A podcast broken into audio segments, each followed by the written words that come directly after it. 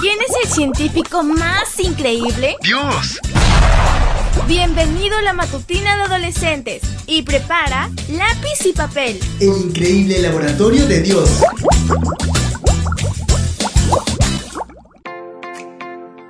Muy buenos días chicos y chicas. La matutina para hoy se titula Más conocimiento. Mi pueblo no tiene conocimiento, por eso ha sido destruido. Oseas 4:6.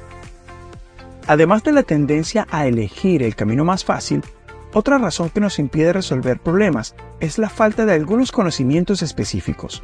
Como un ejemplo de esto, Stanovich presenta el siguiente problema.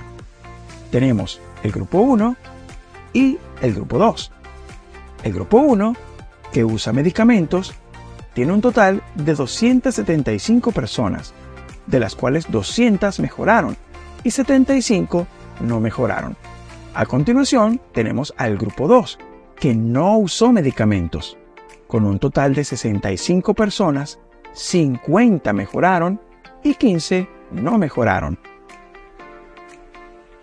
Ahora la pregunta es, ¿es eficaz el medicamento? La mayoría de las personas responden que sí, porque se centran en el número mayor, que es 200, en lugar de considerar la proporción.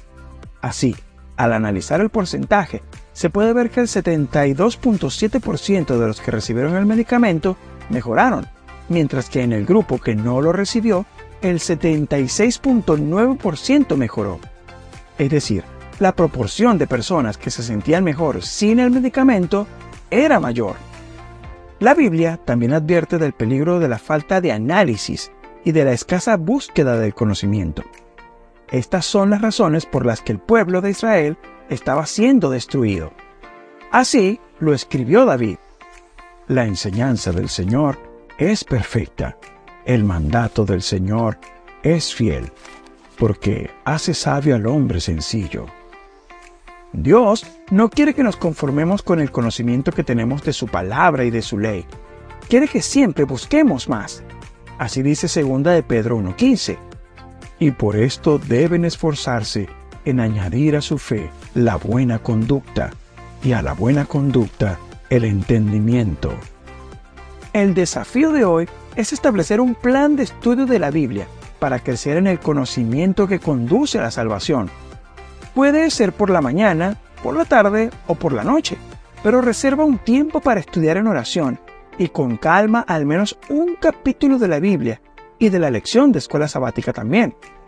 Sentirás la diferencia que hará en tu vida al conocer a Dios. Mañana te espero para que sigamos conociendo el fascinante laboratorio de Dios. Fue divertido. Aprendimos sobre grandes personajes de la ciencia. Amistad, salud, creacionismo y mucho más. El increíble laboratorio de Dios. Esta fue una presentación de Canaan Seven Day Adventist Church y DR Ministries. Hasta la próxima.